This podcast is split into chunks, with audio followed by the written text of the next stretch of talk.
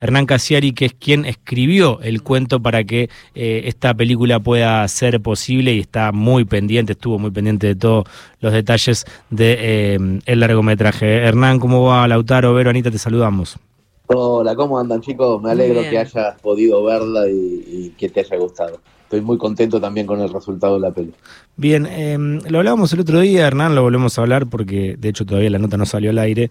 Eh, la importancia que, que tiene em, la, la, película, el texto y eh, la participación de, de, Guillermo Franchella en ese texto, porque hay muchos momentos en que uno se emociona al borde del lagrimón, a otros se han escapado, de recién hablaba con algunos amigos que decía que, no pudieron parar de llorar cuando la vieron, eh, pero también unos momentos muy graciosos que están vinculados a eh, el texto, el relato de Franchella y las imágenes de video virales que algunos ya los conocíamos y otros no, que se juntan con, con el logro deportivo de la selección. Hay cosas que pasaron que tienen que ver con el festejo de la gente, que que es muy divertido, muy divertido, y que me parece que son muy buenos descansos en la película para otros momentos que son trepidantes o de suspenso, o que estás cortando clavos todo el tiempo. Hay algo que a mí me pasa con la peli que no sé si te habrá pasado cuando la viste, es que yo en un momento hago suspensión de realidad completamente. Es como que no me acuerdo que ganamos el mundial y sufro, sufro cada instancia como si no supiera el final. Es medio una estupidez que me pasa en el cerebro, pero que me ayuda a pasarla increíblemente bien dentro del cine. Es, impresionante eso. Es, pero eso no es, no es virtud de la película, sino que es una capacidad humana de olvidarnos de algo para poder disfrutarlo mejor. Eh, ¿Cómo fue mm, el proceso creativo? ¿Cómo fue la selección de, de, Franchella? ¿Cómo es escribir un texto y que lo lea eh, Guillermo Franchella? Me imagino que, está súper conforme, pero me, interesa saber cómo fue la previa y el proceso creativo. Sí, no, no es un tema de, conformidad, eh, sino de, mucha alegría de, que Guillermo haya leído el texto, porque para, para mi gusto, y también por eso fue elegido, Guillermo es como una especie de voz de la conciencia argentina. Mm. Hace mm. tanto tiempo que nos alegra y nos emociona con lo que hace a nivel actoral, que tenemos su voz eh, como muy emparentada a algo familiar, algo conocido y algo, algo muy cercano. No, no, no, solo desde Pepe Argento, sino desde mucho antes, desde que, desde que era carnicero en todos los días la misma historia, hace mucho tiempo, él ha generado eh, internalizar su voz en nosotros y además es, por suerte, muy futbolero. Entonces, lo que, lo que él puede contar respecto a los, a los alrededores del fútbol es tremendamente genuino, no tiene que forzarlo. Y hay algo en todo eso, en esa mezcla, que hace que sea la voz perfecta para contar una gesta como la que pasó el año pasado. Respecto al proceso de, trabajo, eh, hicimos algo que por lo menos para mí es la primera vez que hacía que es lo siguiente, Jesús Graceras, el director, a mí me pasaba eh, módulos de unos 10, 15 minutos, por ejemplo, todo lo que es el partido contra Arabia, me lo pasaba ya musicalizado con las imágenes y, me, y me dirigía, me decía, mira, acá hay que ir desde muy arriba, como que nos vamos a comer el mundo, hasta la enorme decepción de perder 2 a 1 en, en el primer partido. Y yo trabajaba textos que, le mandaba a Jesús por audio, eh, ni siquiera escritos. Entonces él ponía mi voz en esos lugares, sabiendo que después iba a ser la de Guillermo, la, definitiva, pero ponía mi voz para probar, me mandaba la prueba, yo pulía algunos detalles de la voz y se lo devolvía. Y entonces fue un trabajo en donde no es que yo escribí un cuento y después alguien lo tuvo que adaptar al cine, sino que yo recibía eh, cine y trabajaba texto por abajo y me divirtió muchísimo y a Jesús también. Nos divirtió mucho trabajar de esa manera y creo que salió un, producto muy genuino porque no viene de la literatura, es directamente palabras para cine. Escuchemos un fragmentito de, la voz de Guillermo Franchella del tráiler. Prepárate, porque la historia que te voy a contar pasó hace exactamente un año. Fue real y no nos había pasado nunca aniversario, ¿verdad? Qué bueno. Bueno, ya Cabero se ríe en el cine, se reían todos el otro día los periodistas que estaban ahí y como te decía, emotivo y eh, muy gracioso también. Sí, claro, muy, muy gracioso. Y tiene, me parece que la mezcla exacta de emotividad y, festejo, y que también la peli cuenta eh, cosas que traspasan lo futbolístico, sino cómo somos nosotros en, los, momentos claves, en los momentos que, nos importan mucho. Hernán, parte de la película mm, se pregunta o quiere desarrollar eh, por qué salió tanta gente a, la calle, ¿no? Eh, eso también está bueno charlarlo para que la gente vaya al cine. Eso, esa fue mi búsqueda dentro de lo que, dentro de lo literario. La búsqueda más que futbolística es qué razón nos hizo eh, salir de esa manera, al principio de la película cuenta que esto en el mundo solamente pasa a veces, en algún caso en la India por temas religiosos, mm. pero que es muy difícil que pase por cuestiones deportivas.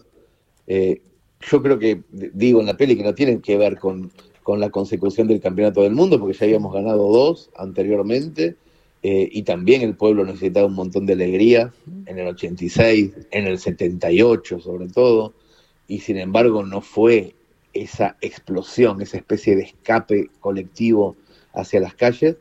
Y, bueno, la película un poco teoriza sobre algunos por qué, que obviamente tienen que ver con, con, el camino del héroe que hace Messi y que tiene su última bala, en el que sabíamos todos que iba a ser su, último, su última oportunidad en un mundial. Tiene que ver con las redes sociales, que por primera vez son tan vertiginosas y entonces cada vez que terminaba un partido salíamos corriendo a vernos a nosotros mismos festejar, eh, tiene que ver con la frustración como pueblo, en, donde cíclicamente siempre parece que nos tropezamos con las mismas piedras, un montón de razones que hacen que al final un una carambola de ideas nos haga salir a, a festejar con tanta fuerza. Claro, un, em, el fútbol en este caso, o bueno, la excusa esta, logra algo que no logró ninguna otra cosa, por llamarlo de alguna manera. Ninguna, o sea, por más que hubo intentos y discursos y decir, bueno, o sea, nos iguala, nos pone en un lugar de salir a abrazarnos que yo lo que te quiero preguntar, Hernán, vos que venís contando y observando nuestras costumbres sociales desde hace tanto tiempo y de manera tan minuciosa, eh, ¿Cuál es el gran cambio que notas desde, no sé, desde que me parece que la comunicación es uno que, algo que uno puede notar, ¿no? Eh, mucho, no sé, la forma de comunicarnos, el teléfono celular, el teléfono fijo, la forma de hablar, la forma de escribirnos. Pero digo, íntimamente como sociedad, digo, como el núcleo, no sé si tenés la respuesta, pero ¿cuál, es para vos el gran cambio en todo este tiempo? Mira, a mí me parece que hay una hay una mezcla de todo eso que, estamos conversando y que estabas diciendo recién, pero yo voy a, voy a proponer una teoría. Yo creo que igual que en ciertas familias en donde dos hermanos se pelean de forma irreconciliable, eh, en el fondo hay una necesidad de no estar peleados. En el fondo, eh, muy en el fondo, eh, hay una frustración en la pelea con el hermano. Hmm. Nosotros venimos eh, desde hace un montón de años eh, intensificando lo que algunos periodistas llamaron la grieta, y que en realidad son dos formas distintas de pensar el mundo, o de pensar el país, o de pensarnos nosotros. O sea, un, 50 y un 50 a veces va fluctuando, pero hay gente que quiere una cosa y hay gente que quiere otra cosa, y cada vez es, esos dos grupos están más enfrentados, más enojados, pero en el fondo... Hmm no tienen el problema que hay entre eh, israelitas y palestinos. No, no, existe el problema real, porque en el fondo, en las Navidades, seguimos siendo hermanos. Entonces, en esa pelea superficial, mediática, de redes sociales, de chicanas permanentes, de gritos en la tele y en los medios de comunicación, en el fondo hay personas que se quieren. Nosotros sabemos que no estamos de verdad peleados, que hay toda una exageración en la pelea, lo sabemos. Y en el fútbol encontramos el descanso. En el fútbol, cuando juega la selección argentina y le va bien, encontramos ese momento eh, en donde nos abrazamos un rato sabiendo que después vamos a ir corriendo otra vez a gritarnos y todo eso. Y, y, ese momento es un momento de gran ilusión, de gran mm. descanso, porque nos reconocemos otra vez. Durante un rato, entre el 18 de diciembre del año pasado y una semanita después, vivimos en esa fantasía. Vivimos en la fantasía de no importa lo que pienses, somos campeones del mundo. No importa lo que hayas votado. Montiel metió el gol. No importa que vos quieras la intervención del Estado y yo quiera un, libre mercado. Somos campeones. O sea, eso nos pasó. Nos pasó. Y somos como esos hermanos que se quieren mucho y que están peleados. Entonces, eh, esos momentitos que el fútbol hace que nos atraviese, porque en el fondo los dos hermanos somos bastante cabeza de termo. Nos gusta, nos gusta esa pelotudez que es el fútbol, eh, la usamos de excusa para abrazarnos, para decir en el fondo está todo bien. Hernán, yo creo que nos pasa mm, a, los que la vemos, quizás me, estoy equivocando, pero me parece que, se logra eso también en la película, es que nos vemos ahí en la película, porque hay muchos videos de la gente mirando el partido y nos sentimos reflejados en cómo reaccionan, en cómo se juntan, en qué toman, en qué comen, en, cómo se abrazan, en cómo se, se ponen tristes. Hay muchas imágenes de gente mirando cada uno de los partidos que, es eh, increíble y, y, obviamente también en, en, la, en, la, edición, pero más que nada eh, en el video del hincha, ¿no? O sea, que nos sentimos que, que nos estamos viendo en esa película. Sí, y además, bueno, a mí es la parte que más me conmueve de la película, porque pareciera que fuera el mundial, pero en realidad es esa especie de, de, vista panorámica de la Argentina en momentos de angustia y de felicidad. Sí. Yo, no me olvido nunca, en, el medio del partido contra Francia, al, final de la peli, hay tres chicas en un departamento que terminan arrinconadas contra la pared, mm. en el suelo, como si del otro lado estuviera pasando la guerra. Eh, y que no pueden respirar después del segundo gol de Mbappé, eh, que es obviamente es lo que nos pasó a todos, cada cual en su living, cada cual en su cocina o en la cancha o en la plaza donde estuviéramos viendo cada partido. Eh, lo que hace la película es mostrar todo el vitró al mismo tiempo, mostrar todo, mostrar el gol de Mbappé, Mbappé gritando, alardeando en, en el córner mientras la gente en Argentina se iba desmoronando, se iba cayendo. Eh, hay algo de película de suspenso, hay un thriller ahí adentro. Jesús Braceras, el director, mm. decía el otro día que a él no le parecía que eso fuera un documental, sino que más bien era una película de ficción sobre algo que había pasado.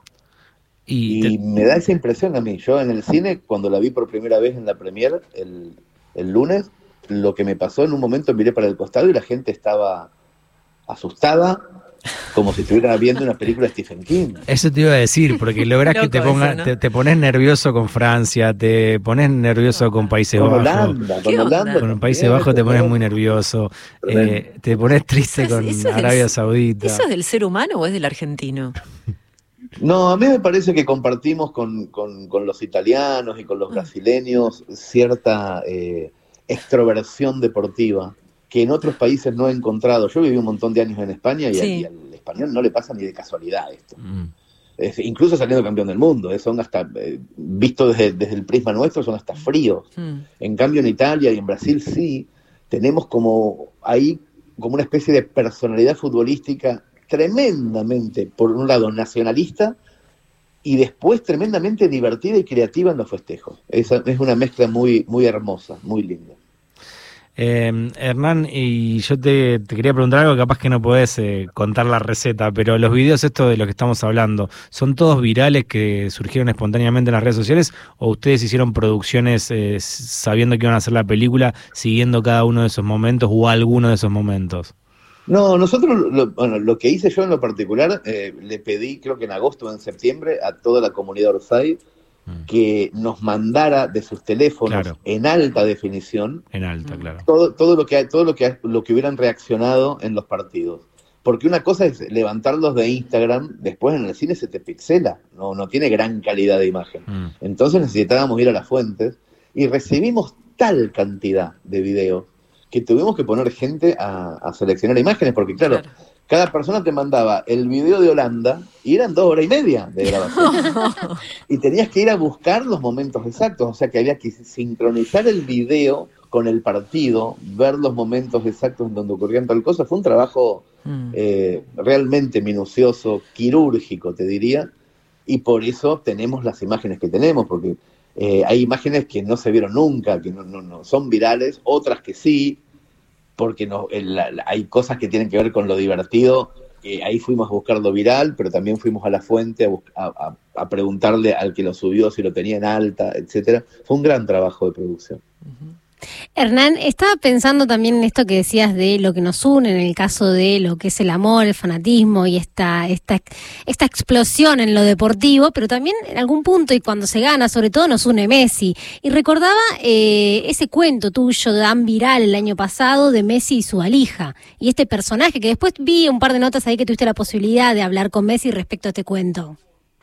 Sí, claro, bueno, a, mí me pasó el 20 de diciembre, el día que empezaban los festejos, el día que los jugadores volvían haciendo trasbordo en Roma con la Copa de la Argentina, escribí un texto en donde recordaba eh, la primera vez que había escuchado la palabra Messi, que fue en el año 2003, cuando yo vivía en Barcelona, cuando muchos argentinos vivíamos en Barcelona, y Lionel Messi tenía 15 años, 16, ya jugaba en el Barça B, y se empezaba a rumorear que iba a ser una estrella. Tengo un recuerdo muy nítido de todas esas épocas y, entonces escribí un cuentito hablando de, esa época, de, los inmigrantes, de lo que hacíamos en Barcelona, de cómo mm. Messi nos, nos alivianaba ciertas frustraciones los días sábados. Y después él tuvo la suerte de escuchar, o, o yo tuve la suerte de que Antonella le mostrara por TikTok el cuento y, me mandó un, mensaje diciendo que se había emocionado mucho con, con, el cuento, que era verdad todo lo que decían, y después, una vez ya en Francia, le mandé la, la revista Rosai, donde aparece ese cuento y tuvimos, tuvimos también un, intercambio, una videollamada muy divertida. Ahora, qué impresionante que, 20 años después siga siendo el mismo Messi, este que vos decís que no habla, por ejemplo, cuando le preguntan eh, algo en un idioma que no es el nuestro, contestan siempre en español. Digo, qué impresionante, ¿no? Esos 20 años que pasaron y es el mismo Messi de Messi su valija. Es increíble eso, y eso a mí me, me, me hace pensar en el cuento que tuvo mucho que ver también con, con haber conseguido el Mundial. El tercer gol de Lionel en la prórroga contra Francia, el enorme esfuerzo de un jugador de 35 años que ya no está.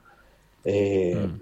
Supuestamente, fisiológicamente, se entiende que un jugador de 35 años no puede llegar a la prórroga de una final con toda esa fuerza. A mí me parece que esa fuerza es sus ganas de ser campeón con la Argentina y eso es sus ganas de, de ser argentino siempre, siempre, en cada minuto que vivió en Barcelona, eh, vos lo veías y él tenía su cabeza en, Argentina. Lo que nos pasaba a muchos de los que estábamos allá también.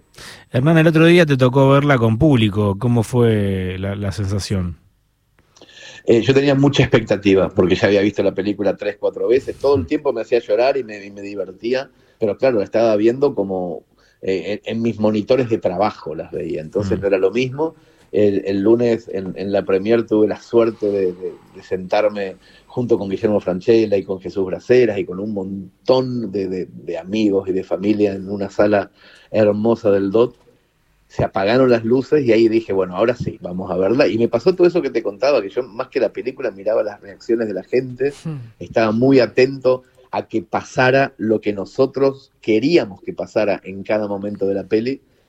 Y es una montaña rusa, es eso, es que entras en ese mundo y, volvés a vivir la gesta del año pasado. Es como que en 100 minutos eh, te, se te concentran todas las emociones de un mes de mundial en donde al final salís campeón. Mm. Es, una maravilla. Yo iría dos veces por semana. sí, la verdad que en este momento sí. Estamos como necesitados de, un poco de... Para no salir del cine. Claro. ¿Cuándo sale la 2, Hernán? Ojalá que en 2026. ¿eh? Ojalá. Yo tengo toda, que haya otra. Sí, a mí me parece que sí. Yo me quedé con ese envío, te digo la verdad, sí. A mí me parece que Messi va a volver a jugar y que vamos a ser bicampeones. Por lo menos tenemos, tenemos una hermosa Copa América el año que viene, donde sabemos, donde sabemos que tanto Messi como Ángel Di María van, van a jugar. O sea, Ángel ya dijo que va a ser lo último que haga con la selección. Messi todavía no, no se pronuncia al respecto, pero sepamos que tenemos ese horizonte cercano el año que viene y, disfrutemos. Disfrutemos porque eh, yo no, en este cuento, sino en otro, yo hablaba siempre de que cada vez que lo veo a Messi siento nostalgia del presente. Mm. Bueno, ahora más que nunca hay nostalgia del presente cada vez que juega Messi porque nos queda muy poquito carretel de su magia y de su contemporaneidad. O sea, somos contemporáneos del mejor jugador de la historia tenemos una suerte enorme, enorme. Somos los únicos que además compartimos nacionalidad y tiempo mm. con ese jugador. Sea, somos tremendamente privilegiados a, aquellas personas a los que nos gusta mucho el fútbol, ser contemporáneos no solo del tiempo del mejor jugador, sino de su nacionalidad. Es tremendo, y así que deberíamos alegrarnos eternamente. Sí, de hecho, eh, lo escuchaba Goico alguna vez que mm, después del Mundial decía, estamos acostumbrados en los últimos 40 años a tener al mejor jugador del mundo, primero con Diego, después con Messi. Para mí es, Diego y, Leo, no, no Diego o Leo, y cuando se le reclamaba un poco de mm, de, de, actitud o que lo comparaban con Maradona, sale Lionel. A mí me llama mucho la atención que la vi en la película también la imagen cuando él dice eh, a los argentinos le decimos que confíen en nosotros, que no lo vamos a dejar tirado. Me parece que eso es, si bien es muy mesiano, es muy maradoniano también. Es muy maradoniano. La última época de, de Messi, que yo creo que tiene que ver con la madurez, con la madurez futbolística. Eh, nosotros decimos que es muy maradoniana. Lo que ocurre es que Maradona fue maduro futbolísticamente desde los 18. O sea, adentro de la cancha, Maradona fue un capitán siempre. Claro. Siempre. Entonces le pedimos a veces a ídolos nuevos que sean capitanes siempre, pero no, capitán se es cuando se madura. Y Messi consiguió esa madurez después de, del 2018, digamos. Ahí empezó a crecer su madurez como capitán. Pero al mismo tiempo es verdad lo que dice Goico, estamos muy, muy mal acostumbrados, muy mal acostumbrados a tener a jugadores increíbles durante tanto tiempo, por eso también el otro día en la sub-17, cuando el Diablito Echeverry hace tres goles a Brasil, mm. empezamos a volver a soñar con que esa racha no se pierda. Nos relajamos un poquito y seguimos mal, mal acostumbrados. Esperemos, crucemos los dedos. Hernán, eh, ¿alguna invitación final a, la gente para que vea la peli?